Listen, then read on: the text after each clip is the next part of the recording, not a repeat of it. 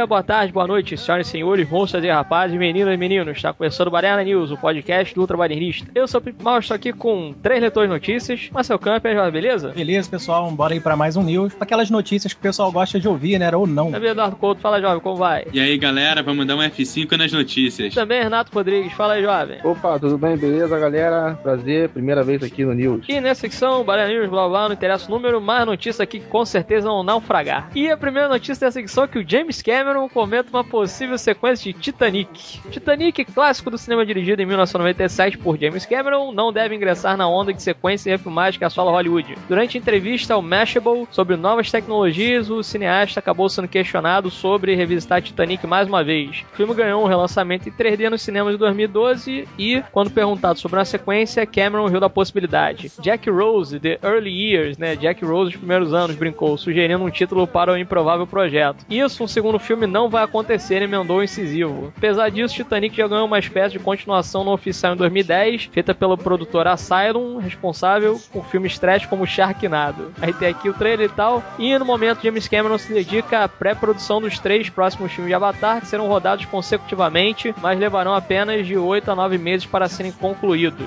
E embora a saga seja uma enorme superprodução, Cameron espera gastar menos de um bilhão nas três sequências. A produção conjunta mais cara até agora é a trilogia O Hobbit, que já consumiu 560 milhões e terá ainda mais gastos após o lançamento do terceiro filme e tal, que já foi, né? E a Fox já definiu que Avatar 2 será lançado em dezembro de 2016 nos Estados Unidos, e Avatar 3 chegará em 2017 e o 4 estreará em 2018. Que na verdade eu acho que tá desatualizado isso daqui, acho que Avatar 2 vai chegar em 2017, se eu não me engano, porque acho que ele tava tendo uns problemas lá internos e etc, né? E tem aqui falando do Avatar, que faturou 2 milhões, blá blá blá blá. Mas e aí, qual é a boa com relação ao James Cameron? Será que ele não deveria tomar vergonha na cara e voltar então aí a fazer os filmes da franquia Exterminador do Futuro? Ou ele vai ficar mesmo no Avatar e essa franquia de merda? Né? Acho que deixou aí uma ideia bacana, já que o Exterminador tá naufragando também, né?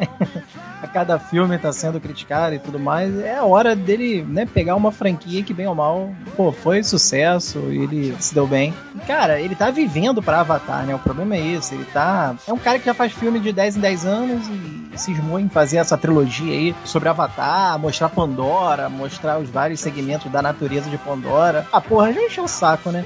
E, e na verdade que é um James Cameron mais naquela ali dos anos 80, 90, onde ele tinha uma pegada mais da ficção cientificação, ação mesmo, assim, né? Aquela coisa, não brincar de Pocahontas e dança com lobos em outros planetas. Isso é muito chato, cara. Ele tá igual o George Lucas, né? Ele virou um empreendedor, virou um cara de tecnologia esqueceu o roteirista e diretor que fez ele e tal. Mas esse, ainda bem aí que o Titanic, ele até no comentário, esse boato aí, né, do Titanic 2, ainda bem que ele afirmou que não, não vai fazer e realmente não tem nada a ver essa continuação. Até deu uma zoada aí, Jack Rose, primeiros anos e tal. Tá bem, pelo menos ainda tem um bom senso de saber que aquilo ali não tem pra quê, né? Uma continuação, mostrar o quê? Ali, outros sobreviventes, agora história de outros. Ah, não, né? Não dá, não dá. Então, sei lá, cara, eu sou do time do James Cameron nos 80, 90, onde o cara era puta criativo, sabe? Porra, com um fiapo de roteiro, desenvolvia bem, sempre mandou bem na direção. Inclusive, eu até acho que, até no Titanic, inclusive no Avatar também, ele ainda mostra ser um bom diretor. O problema é o roteiro, cara. Ele, né, virou um cara que é um roteiro que não desenvolve mais daquele jeito que ele conseguia fazer. Mas eu sou do time aí de, pelo Cameron voltar naquele viés dele lá, né? Mais descompromissado, talvez, sem essa pressão de ser um cara da tecnologia, revolucionar 3D, fazer um aparato mais visual, som, efeito especial. Ah, cara, quando ele se importava até menos com isso, mais com a ação, e usava o CGI em prol, né, de contar a história, ele era muito mais bacana. Vamos ver como é que vai ser essa volta dele e que fique menos obcecado aí por outros planetas e deixa Avatar de lado. A verdade é que se nem o primeiro agradou tanto, porque ele quer fazer o 2 e o 3, né, cara? O primeiro só foi aquela coisa de efeito especial, mas a historinha chinfrina, acho que ele, pô, tá na hora dele pegar um exterminador aí e revitalizar ali o que não deu, né, nas continuações. Eu acho Avatar um filme de imagem, igual o Titanic, né? São dois filmes que, pra época, são filmes na parte de imagem mesmo, na parte visual, são filmes muito bem feitos, né? Titanic, claro, perdeu com o tempo, né? Avatar provavelmente também se perderá com o tempo, mas são filmes que foram muito bem feitos na parte visual. Agora, enquanto é imagem, você pode dar nota 10 pro roteiro, no máximo uma nota 5 se você for gentil com os filmes, né? Eu não acho Titanic um filme com uma ótima história, não acho Avatar um filme com uma ótima história. Acho que vale a pena você ir conferir imagem. Mas pra testar tecnologia, a gente já tem um, um pedaço ali que o pessoal chama de um certo cinema de arte ali e tal, que já faz isso muito bem. A gente não precisa de um cara desse no cinema comercial. E cara, depois de Avatar 2, 3 e 4, cara, ah, vai tarde isso, cara. Você vai embora tarde se você se aposentar. É, eu acho que James Cameron podia voltar mesmo aí pro novo Terminator pra poder fazer voltar o que era antes o Exterminador, né? Voltar no estilo aí dele, época de Alien, de Rambo,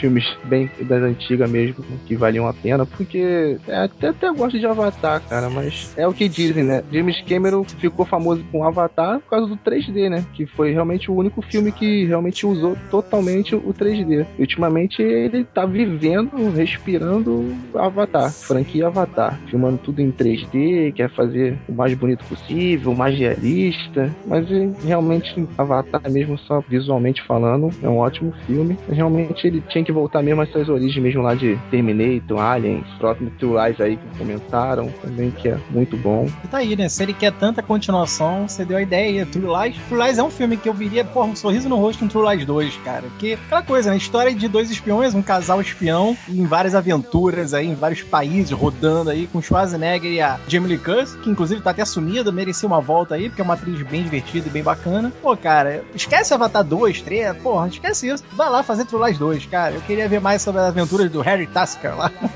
o espião disfarçadamente de, de engenheiro cibernético lá, de computação. Pô, seria bem mais divertido, né, cara? Ver um True Lies 2. Pois é, cara. Eu queria muito que ele voltasse a pôr a mão no Exterminador, cara. Sim, também. É que ele pelo menos voltasse aí pra alguma franquia que a gente ao menos se importasse com ela, né, cara? Ou que ele criasse alguma coisa em cima. Porque Avatar não tem muito o que contar ali, entendeu? O Jake Sully já tá lá em Pandora e tal, com a menininha, e matou os, os malvados ali, que são o exército, e blá blá blá. É por aí, cara. Acabou, sabe? Não tem mais o que falar. Já deu, né? É, cara. Avatar até o quarto, cara. É muita coisa. É muita enrolação. É, ninguém merece isso, né? Porra, mais três filmes disso não dá. Parece que ele tá fazendo Avatar igual fases de videogame, sabe? Assim, Avatar 1 a floresta, Avatar 2 a água, Avatar 3 vai ser o quê? O céu, Avatar 4... Ah, porra, sabe? É explorar algo que já não tem mais aquilo de ah, que maneiro, que foda. Realmente, no visual, é o que eu falo, ele é um bom diretor ainda, sabe? Eu lembrando de sequências do Avatar, como a que eu mais gosto é o vilão, né?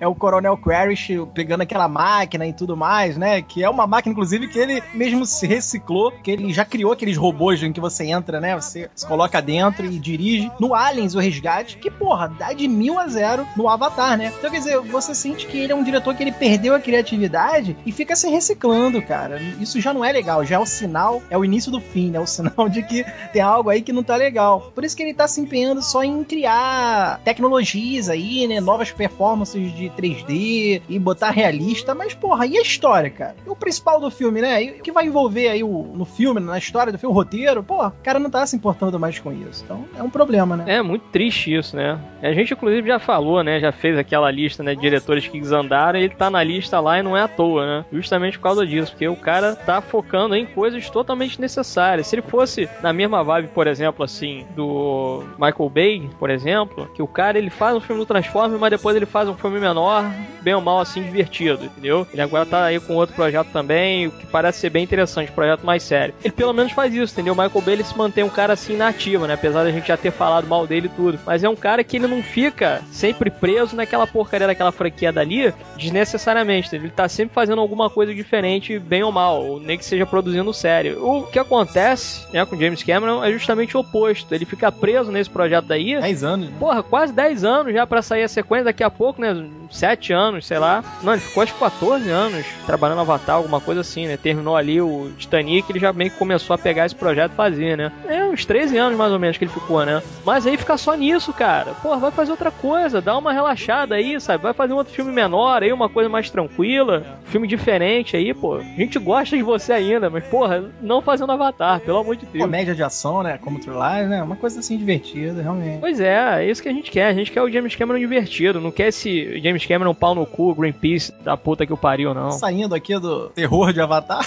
indo agora pra um terror mais, né? Terrorzão aqui, é a nova obra, o novo projeto dos responsáveis por Invocação do Mal, chamado The Crucifixion, né? É o novo terror aí dos criadores do grande sucesso Invocação do Mal, que eu realmente, particularmente, considero um dos melhores filmes de terror aí, sei lá, de 10 anos pra cá, né? De uma década aí. Invocação do Mal é realmente um puta terror, bem envolvente, né? E tudo mais. Quem viu Invocação do Mal sabe aí o que eu tô falando. Infelizmente, eles têm no currículo aí, os criadores fizeram Annabelle, que é um filme jamais, né? Bem que não é tão, né? Não são todos os criadores, mas alguns ali, né? Fizeram derivado aí do Invocação do Mal, que foi o Annabelle. Só que agora os produtores de ambos os filmes, né? Tanto Invocação do Mal quanto Annabelle, se reuniram e com os irmãos Chad Hayes, né? Que foram os roteiristas do Invocação do Mal, ó, que bacana, pelo menos, né? Os caras que escreveram Invocação do Mal e não Annabelle, fizeram aí uma reunião para elaborarem o The Crucifixion, né? Esse novo terror, que na trama mostra um padre sendo preso após ser acusado de assassinar uma freira durante um ritual de exorcismo. E aí começa que um jornalista investigativo fica determinado em descobrir a verdade, o que aconteceu aí, né? Com esse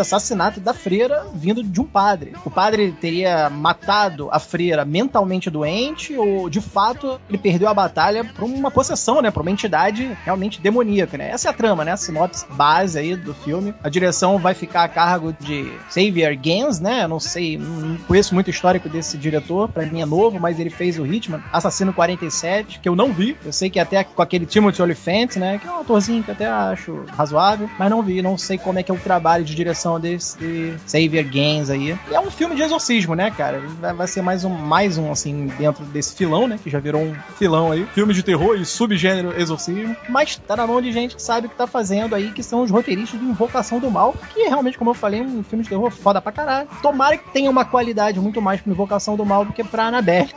Mas não tem nada confirmado ainda, assim, em termos de data, lançamento, né? Não tem previsão para as filmagens mesmo, ainda não começaram, né? Na verdade. Assim. É um projeto que já fez a reunião deles, né? Já realmente teve essa reunião com o pessoal aí do Invocação do Mal, mas ainda não saiu do papel, vamos dizer assim, né? Mas eu tô torcendo, cara. Espero que esse The Crucifixion. Uma história interessante, né? Não é nada original, é sobre o assassinato da freira, só que cai naquela linha de que será que ela realmente era uma doente mental, ela tava com problemas psicológicos, ou realmente tinha uma entidade por trás dela possuindo. Que claro, né? Convenhamos que a gente já é, tá manjando aí a parada, claro que vai ter ah, o capitão aí por trás da parada, um demônio aí pro padre ter que investigar. Mas eu sinto que pode ser sério, porque os roteiristas é o Chad e o Carrie Hayes, os mesmos do Invocação do Mal. Então, sei lá, tenho essa sensação de qualidade aí dentro do projeto. É, o Invocação do Mal tinha uma pegada assim um pouco mais séria dos filmes de terror, que principalmente os dos últimos, né, de hoje em dia, que é muito mais o susto pelo susto do que tem uma história ali legal. A história por trás da Invocação do Mal é muito bem feita, eu acho bem bacana, eu acho um dos melhores filmes de terror aí dos últimos 4, 5 anos, né? Então eu espero sim que venha um filme parecido aí com Invocação do Mal. Por enquanto tá só no papel, mas é, eu vejo que é um projeto que tem tudo para caminhar para frente e conseguir verba, né? Porque filme de terror consegue 10 vezes o lucro do que em cima do gasto ali, né? De lucro líquido, né? Então é um projeto que daqui a pouco sai do papel. E eu vou conferir, né? Eu gostei dessa galera aí do Invocação do Mal. É, cara, o Annabelle eu ainda não assisti, mas Invocação do Mal eu assisti, é um filme muito bom. E esse novo filme The Crucifixion parece ser um filme né, de terror, porque pra mim, ultimamente, filme de terror, assim, né? Não é mais terror, eu não me assusto mais. Pra mim, é muito fraco ultimamente. Esses filmes de terror não, não mexem muito comigo. Mas eu assisto, sim, gosto de assistir. Mas pra mim, vai ter, né, a parte lá do exorcismo, lá dos demônios, da possessão. E pra mim, eu estou vendo que, pela sinopse, o filme vai ter muita pegada investigativa, né? Pra descobrir lá realmente o que aconteceu, se foi o padre, se foi o demônio. Vai ter, no meio das investigações, aparecer lá, né? Os demônios e tal. Certo? Pra mim parece ser um filme bem bacana, tem uma sinopse muito boa, um filme diferenciado dos últimos filmes que tem lançado aí de terror, né? Nesse esquema. Eu aposto minhas fichas nesse filme aí, cara. É, eu particularmente sou fã de filmes que tratam assim com sobrenatural, né? Eu gosto muito, até porque o cara pode viajar todas aí dentro de um roteiro desses, de como trabalhar com o mal ali, etc, né? E vendo assim rapidamente eh, né, a sinopse daí da parada, me lembra muito do Exorcismo de Emily Rose, né? Que curiosamente já tem aí 10 anos que o filme foi feito, né? Que tem essa coisa meio investigativa e tal. O que, que o padre fez? Será que o que o cara fez está certo? O que, que aconteceu com a freira? Por que, que a freira foi a vítima do cara? Será que o cara, na verdade, ele tá falando ali que foi o capeta que tomou o corpo dela, mas o cara é um psicopata? É, esse tipo de coisa o cara pode trabalhar ali, né? Pode até acontecer isso. Às vezes o padre ser maluco, ter matado a mulher ali achando que ela tava com o capeta no corpo, mas na verdade é tudo alucinação na cabeça dele, sabe? Já tem um plot twist aí que seria interessante ver, de repente, no filme, sabe? Ser tudo mesmo produto da cabeça do cara e ele acabou fazendo aquilo dali achando que tava fazendo uma coisa boa, mas não tava, né? Então curta essa galera que tá trabalhando com roteiro, Invocação no Mal aí, a gente falou do filme, gostamos muito, que Heróis cagou de medo. E falando de exorcismo, investigação policial e etc, já vale a pena, sabe? Eu acho que é um tipo de coisa assim que sempre que acontece no cinema de ter uma investigação, seja lá qual for, já chama atenção por si só, né? E quando junta isso com o sobrenatural, com o místico, com possessão demoníaca, etc, fica mais interessante ainda. Então vou conferir aí. Eu tava vendo aqui, parece que vai sair ou no finalzinho de 2015 ou em 2016, né? No começo de 2016, mais ou menos. Vamos ficar na guarda ainda, porque às vezes acontece isso, né? Tem meio que essa rebarba aí que acontece no começo do ano, aí tem assim janeiro, fevereiro e março, o nego bota filme de terror no meio só pra ocupar aí sala de cinema, né? Com um pouco de sorte vão acabar disponibilizando algumas cópias aí pro Brasil também, desse filme que eu com certeza vou querer conferir no cinema. Bom, e voltando pro tema ficção científica, Titanic, Avatar e companhia, sequência de 2001, Odisseia no Espaço vem aí. Pois é, nem os clássicos dos clássicos estão se livrando aí das voltas aí de Hollywood. O canal norte-americano Sci-Fi e o diretor Ridley Scott assinaram um contrato para desenvolver 3001, a Odisseia Final, adaptação para TV da obra de Arthur C. Clarke, que continua os eventos do clássico 2001 Odisseia no Espaço. Situada no ano de 3001, como o próprio nome já diz, a minissérie contará como miraculosamente a raça humana sobreviveu a um monolito, começando a descoberta do corpo vivo e congelado de Frank Foley, dado como morto há mil anos. De acordo com a emissora, os episódios de ambos, o Kubrick e Clark, ofereceram total apoio ao projeto. O livro original de 3001 foi publicado em 1997 e conclui a saga de quatro volumes, que é composto do 2001, do 2010 e 2061. Lembrando que eu acho que 2010 já tem filme, 2061 parece que já saiu também, então só falta mesmo esse 3001 para sair. Claro que para mim o 2001 é o grande filme da série, né? 2010 eu não vi todo, só vi alguns trechos, mas não me chamou tanta atenção. Mas 2001 é o filme dos filmes e tem muito filme hoje em dia que não chega aos pés de 2001, né? Então é um filme que ainda tá bastante atual, né? Não sei o que o pessoal vai achar aí, mas eu acho que continuar, eu acho que se nem as outras sequências são lembradas, será que vale a pena fazer uma outra continuação? É, eu sei, cara, é uma situação que é mais por causa do tempo, né, que se passou aí entre o clássico, que realmente 2001 Odisseia no Espaço foi um filme até revolucionário, né, eu acho que praticamente não existia filme espacial naquela proporção, e o Stanley Kubrick, que sempre foi um gênio, né, perfeccionista do caralho, fez o maior, talvez, o pai de todos os filmes espaciais aí, que realmente é o 2001 Odisseia no Espaço. Mas assim, aí teve as continuações, inclusive o 2010, que até um, o Rafael Praceto o único que viu o 2010, ele fala que é mais até, é mais fácil, né, de você entender, é uma coisa mais linear, sem tantas metáforas, reflexões e tudo mais, né, coisa que o Kubrick adorava e tudo. Mais didático, né? É, uma coisa mais filme mais fácil mesmo, né? O 2010 eu não vi, eu não vi. Inclusive tem o Roy Scheider, né? O protagonista do Tubarão lá. Mas eu não vi o 2010. Realmente foi a continuação ali, ainda mais direta ali do 2001. Depois o restante, eu sei que saiu o 2061, depois, nossa, e o 3001 aí, que como o Eduardo disse, ainda não saiu. Mas o problema é esse tempo, cara. Eu acho que dá uma desanimada em quem, né, não acompanhou ou tá por fora mesmo aí tudo. É até uma chance de se reiterar, mas é, não sei se as pessoas já vão ter essa curiosidade, né, de dar uma olhada em uma continuação direta de 2001. Se for numa série, eu acho que é aquela coisa, seriado é o que a gente sempre fala que dá pano para você desenvolver, você ter tempo de. Eu acho até que daria melhor uma série, uma minissérie mesmo, continuação direta aí sobre o monolito e tudo mais, né? sobre os elementos ali que 2001 apresenta, numa série do que num filme. Eu acho que num seriado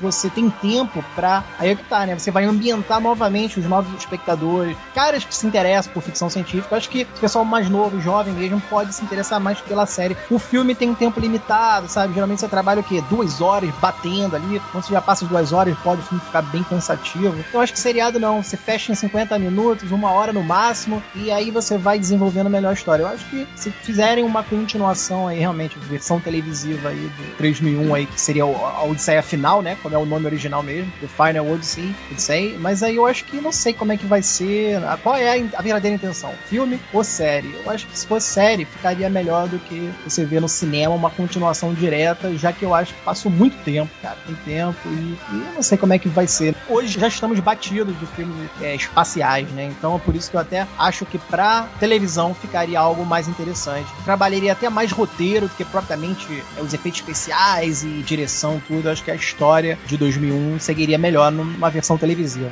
Ô Marcel, vou concordar com você essa questão da série, até porque o 2001 é um filme chato pra caramba, acho que todo mundo concorda, é um filme lento, arrastado, difícil para ver, né? Além de todas as reflexões, é um filme extremamente arrastado. E pra geração atual, se você fizer uma continuação direta, o cara não vai aguentar ver nem 2001, que dirá chegar a 3001. Então, de repente, uma série que volta, dá uma recontada em 2001 e segue com a história, talvez seja mais fácil de atingir o público hoje em dia, principalmente o pessoal mais jovem. É. Isso, tá, eu também concordo que seria melhor mesmo uma série para poder a nova geração, né, poder acompanhar, entrar direitinho na história, porque acho que ultimamente o público não se sentiria tão atraído para assistir uma continuação do filme de 2001 não, cara, um Odisseia no Espaço. Para mim, realmente, essa nova geração aí não, não aguentaria. Acho que também o filme não se enquadraria pro público atual, né, que não aguentaria, por exemplo, que o 2001 Odisseia no Espaço a maioria das partes não tem diálogo, né, cara? Tem uma parte que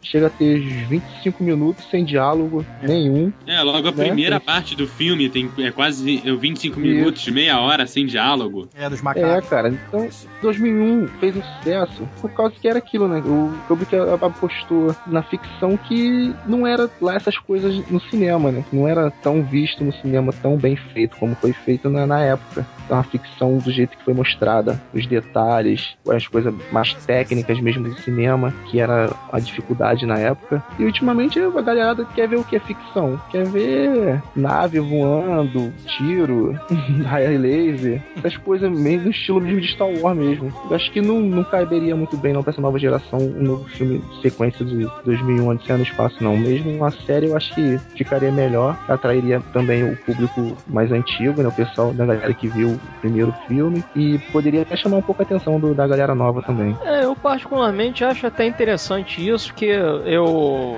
penso assim, é tipo The Walking Dead, né? Eu vou fazer uma comparação meio esdrúxula, mas pra mim funciona dessa forma. O The Walking Dead, agora em agosto, tá sendo lançada essa edição, teve o Fear the Walking Dead. O Fear the Walking Dead acontece anos, alguns anos antes do seriado The Walking Dead normal, né? Então é tipo um spin-off. É um spin-off, né? Não é tipo um spin-off. É um spin-off, mas conta uma história totalmente diferente, com outras pessoas, com outros dramas, com, entendeu? Com outro contexto, você tá ali vendo os primeiros dias da infecção zumbi, como que aquilo dali começou e etc, etc, etc. Então, o 3001, pelo fato de se passar mil anos depois do primeiro filme, e por ser inclusive uma minissérie, eu não vejo assim, é, ah, poxa, que negócio chato fazer isso e tal, não sei o que, blá, blá. Não, acho legal, acho interessante. Como foi aí, né, no caso aí dessa quadrilogia de livros, foi o único que não teve uma versão pro cinema, no caso, ou pra televisão, né, que vai ser o caso dessa daí, uma merda que vai ser no Sci-Fi, né, que merda isso. Sci-Fi é um canal bem vagabundo, é, mas tem pelo menos o Ridley Scott assinando aí o contrato, né, tem uma galera aí que tá nos bastidores que tá trabalhando bem, né, o produtor executivo aí e tal, né? O Scott, o David Zucker, etc, né? O Stuart Beatty aí do Piratas do Caribe, que bem ou mal acho que é um filme bem escrito, só que o roteiro é meio inchado, né?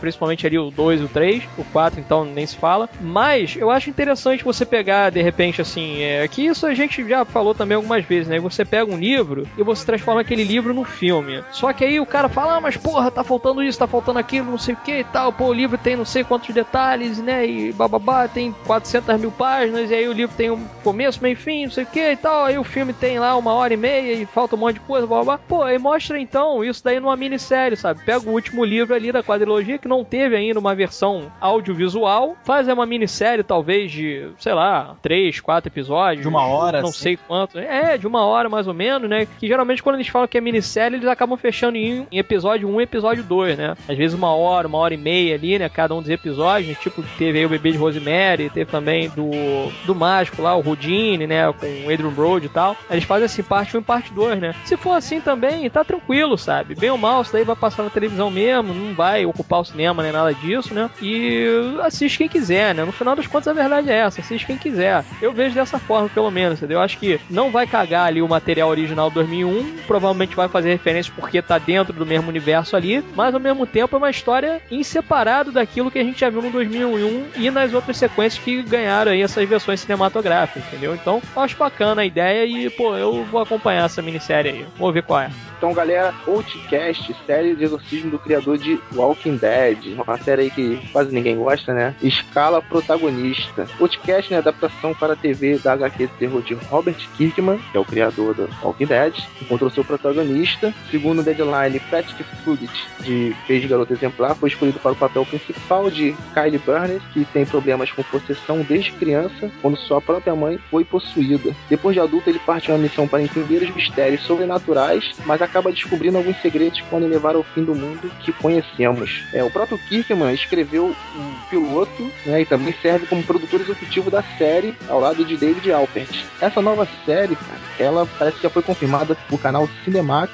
e terá 10 episódios. É uma nova série de Kirkman, que é o criador de Walking Dead, que faz pouco sucesso e eu acho que pra mim vai ser outro sucesso também, cara. Tem tudo pra ser um- uma ótima série. É, é, e eu ainda acho que pode ser ainda melhor porque ele escolheu bem aí o canal Cinemax e caminha aí pela uma coisa mais um público mais bem adulto, mais fechado, é um canal que não é tipo uma Warner, uma Fox, né, e tal. Então ele pode ousar até em, se quiser botar coisas mais agressivas, violentas, tudo. E eu acho que até é meio que obrigatório ser uma série bem mais violenta. Seria até uma série de terror aí. Se bem que o Walking Dead é terror, né? Só que perambula pelo drama. E o exorcismo aí, né? Ser uma série de exorcismo aí do, do Kirkman pode ficar mais violento e agressivo, né? No Cinemax. Acho que- ele escolheu bem o canal. Inclusive é o canal do Banshee, uma série que eu adoro, que é violenta pra caramba mesmo. Porrada, estourando, cabeça sendo rasgada e tudo mais. Então, quer dizer, eles lá eles não vão ter essa frescura, né? De audiência. Ah, não, pega leve que tem criança assistindo. Isso é muito chato, isso realmente tira muitas vezes a criatividade da própria direção e a linha da série, né? Quando a série às vezes pede pra ser. Inclusive, eu acho até que o Walking Dead dribla bem isso. Tem cenas bem agressivas no Walking Dead e que são inteligentes, não precisa nem ser tão explícita, né? No Walking Dead eu gosto muito disso, desse detalhe, de ser violento, mas não ser explícito, né? Consegue driblar bem isso aí. E é uma série legal, uma temática que ele tá dentro do terror, mas é uma temática interessante sobre exorcismo, né? Outcast aí, eu confio no Kirkman, né? Ele já mostrou ser um escritor de talento e tudo mais. Vamos ver, né? O Walking Dead já é sucesso do cara, já tem, obviamente, cartão verde aí pra fazer Outcast, pra fazer mais, talvez, 10 séries aí, até pelo glamour e pelos holofotes que tá em cima do Kirkman, né, cara? E tomara aí que o Outcast também seja um- uma boa série aí, bem falada, né? E com uma boa repercussão. Vamos ver. Às vezes ele já pode mostrar versatilidade, né? Não só ser ali dentro dos zumbis, como agora de possessão e exorcismo e tudo mais. Pois é, Marcelo, se ele conseguiu fazer sucesso com os zumbis, né, cara, que tem um certo limite, imagina com parte de demônio lá, de possessão, de, de espíritos, que tem um, um leque muito maior, tem várias possibilidades, não tem muito limite, não vai poder ficar muito preso, vai poder fazer o que quer, né? Hum, pois é. É, eu acho que Outcast vem aí pra mais uma série de sucesso, mas acho que já falaram tudo aí. É um cara que faz sucesso, vai sair dos limites e tudo mais. Eu não acompanho muito The Walking Dead, só vejo meia dúzia de cena mesmo. E se o o Walking Dead faz o sucesso que faz, provavelmente é porque a série não é ruim, né? Eu acho que o cara tem carta branca aí para fazer outras, mas não tem muito o que comentar, não. É, eu tô até dando aqui uma revisada, né, no trailer que eu tinha assistido, é, naqueles painéis, assim, que saiu da Comic Con e tal, né? Parece que a série vai chegar em 2016, talvez no começo do ano, né? Tem várias séries aí que chegam no começo do ano e tal. Isso. Dei uma olhada aqui, o Patrick Fugit, né, que ele fez lá o Quase Famoso, né? Ele fez lá o, o alter ego lá, né, do, do Cameron Crowe, né? E ele vai ser o protagonista da parada. Cara, assim, o visual tá bem The Walking Dead mesmo, né? Aquela coisa meio cinza, né? Tudo meio fudido, meio sujo. E eu tava dando uma olhada aqui, foi na ficha técnica também da revista, né? E parece que tem até o momento 10 edições lançadas. E, pô, é aquilo, o cara lançou 10 edições da revista e já ganhou um aval aí pra fazer uma série da parada. Então, quer dizer, coisa boa deve ter na parada, né? E isso daí é, é certo, né? Então, cara, eu vou acompanhar isso daí. Eu acho que vai ser uma série bem interessante.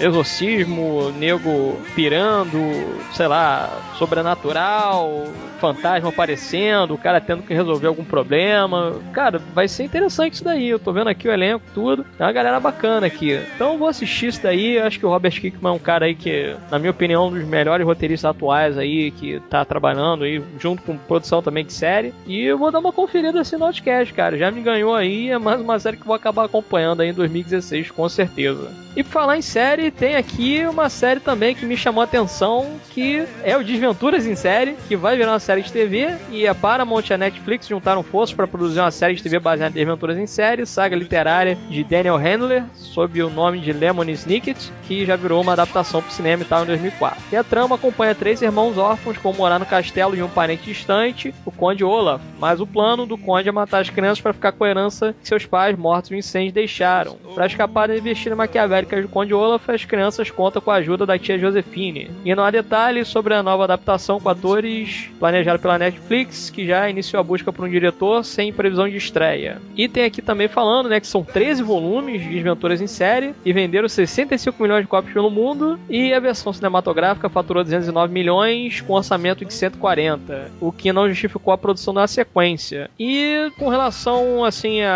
qualquer coisa mais relacionada à série, não saiu de fato mais nada, né, com relação assim, por exemplo, a elenco, diretor, é, produtor que vai fazer a parada, etc, mas pelo menos tá aí na lista, né, de séries que a Netflix vai acabar produzindo, isso daí já é uma coisa boa. Eu nunca li nenhum livro da série, mas eu curto o filme e eu acho que vai ser uma série bem divertida e bem maluca para acompanhar. Não sei quanto a vocês. Eu gosto muito do filme, cara. Eu, eu até arrisco em dizer que é uma fantasia infantil, né? Uma fantasia entre aspas, é um drama também, né? Porque você vê órfãos no luto, né? Dos pais e tudo mais, eles sofrem e vão parar nas mãos diabólicas aí do Conde Olaf, que é o vilão mesmo, né? Um cara filha da puta. Apesar de ser exageradamente caricatural ali, o Olaf, até porque o Jim Carrey ele faz dessa maneira, mas o personagem é, é desprezível. Muito filha da puta, né? É, é um personagem desprezível, tenta matar as crianças e tal e tudo mais. E, cara, eu considero um, um conto infantil muito subestimado, cara. Eu acho que tem vários livros aí dentro do universo infantil que, que estourou, né, e tudo mais. Eu não vejo Aventuras em série ser tão falado assim, que é, pelo menos aqui no Brasil, né? Lá fora ele deve ser reverenciado e tudo mais. Ou eu não tive contato também com pessoas que têm esse apreço aí que eu acho que Aventuras em série merece, cara. É muito bem escrito. Eu não li, eu não li, mas eu falo em relação ao filme que eu vi, né? Foi muito bem escrito ali o roteiro, bem conduzido, né? Claro que ali também tem a qualidade da direção, do elenco bem bacana. O Jim Carrey manda muito bem. Sou fã do, do Carrey mesmo. Mas o filme por si só tem uma história bacana. E em série seria interessante, porque é aquilo que a gente sempre fala, né? Eu bato nessa mesma tecla. Você desenvolve, cara. Você sabe desenvolver uma história que em filme você leva um- uma hora e 40 minutos. E na série você pode ter muito mais espaço mesmo, né? Propriamente dito, de desenvolver cada personagem daqueles. E, e aí assim você consegue envolver melhor o espectador, faz a gente entrar mais de cabeça ali no mundo, né? Do Olaf e dos três irmãos, né? Os órfãos e tudo. E legal, cara, porque a Paramount junto com a Netflix. Que a Netflix a gente já tá aí careca de saber que é o canal que hoje tá produzindo os maiores sucessos. E é um canal de streaming, né? Que sai desse padrão de ter um estúdio por trás, bancando tudo. Apesar da Netflix ser quase um estúdio, né? Mas aí você vê que a Paramount escolheu a Netflix para desenvolver aí a série, né? Do Desventuras. Série do Desventuras em série. Então, pô, cara, a saga literária aí do Daniel Handler merece muitos aplausos aí, muitos elogios. E eu torço pra a série ter a qualidade que o filme teve, cara. Porque eu sou fã, eu sou fã do Desventuras em série e nunca li o livro. É é até um pecado meu. Um dia ainda penso em ler aí. Até ter um universo mais amplo ali dentro do livro, que com certeza o Daniel deve ter escrito, né? Mas a Paramount já é uma produtora, um estúdio grandioso, junto à Netflix, que é o canal do cacete, né? Fez Demolidor e tudo mais aí. Inclusive, BoJack Horseman, que é, pra mim é uma das melhores animações da atualidade, também é do Netflix. Então, quer dizer, a Netflix é um canal que, porra, eles não atiram no escuro, né? Não vão apostar em nada que tá perdendo. Então, tomara que Desventuras em Série tenha essa qualidade que a Netflix já tá invernizando todas as suas obras aí, né? Pois é, cara, Netflix, parabéns, né, mais uma vez. E eu vou contar uma coisa pra vocês que eu nunca assisti Desventuras em Séries, cara. Não completo. Eu já assisti o início, nunca assisti o meio, mas já assisti o fim. Que doideira, hein? Mas pô, pelo que eu assisti, cara, dá pra ver que assim, o filme não é lá pra criança, não. Ele é O bem sombrio. É bem sombrio, bem dark, um pouco também Se eu meio não me cabeça, engano, né? se eu não me engano, ele tá no Brasil como 10 anos, né? Nem como livre, se eu não me engano. Ah, não sabia. É, eu não sei. Mas pelo que eu pude reparar, o filme é faca pra infantil, tá meio errado isso aí. Mas o filme é bacana, é legal de ver. Também não acho errado criança ver, faz parte mesmo pra, pra criançada assistir assim. E ultimamente as crianças vê coisa pior, né? não tô querendo dizer que o filme é ruim, não. Nada disso. O filme é muito bom, assim, apesar de não ter visto o meio do filme, né? Eu assisti só o início e o fim, mas tá na minha lista aí pra poder assistir ele completinho, sentar, parar um dia pra poder assistir desde o início até o final. Mas realmente Netflix é de parabéns mais uma vez, cara, porque que ela vem fazendo aí com as novas séries dela vai ser realmente uma série que vai entrar na minha lista também pra poder assistir. Eu até tentei dar uma olhada aqui através do calendário da Netflix, né? Só que não tem aqui dizendo exatamente quando que eles vão fazer, mas já tá aí, né, na listagem deles, e isso daí já é uma coisa boa, né? E é bom também porque como eles vão acabar se enveredando aí por 13 volumes, né, da série, então vai ter uns episódios assim bem interessantes que a gente vai acabar acompanhando no mínimo, né, cara? Pode ser assim que um episódio ou outro seja mais ou menos, mas pô, no geral deve ser realmente um conteúdo muito grande que o cara acabou fazendo, né, o Daniel Handler, e eu fico no aguardo, cara. Eu acho que se a série for na mesma pegada assim do filme, tendo inclusive atores tão carismáticos quanto são as criancinhas, e tendo também um Conde Olaf bem bacana assim, tipo Jim Carrey, eu acho que vai ser interessante de acompanhar, cara. E vou ficar no aguardo aí, realmente é uma série que infelizmente no cinema não deu certo, mas vamos ver se a série das desventuras em série vira uma série bacana pra se acompanhar no final das contas. É muita série. É muita série pra uma série de volume só, né? Bem, então é isso. Chegamos ao final da secção. Espero que tenham gostado. Dúvidas, críticas, sugestões, etc. Me para contato arroba badernacast.com.br ou deixe seu comentário trabalhista.com.br. Vem mais tarde. Um beijo na sua alma.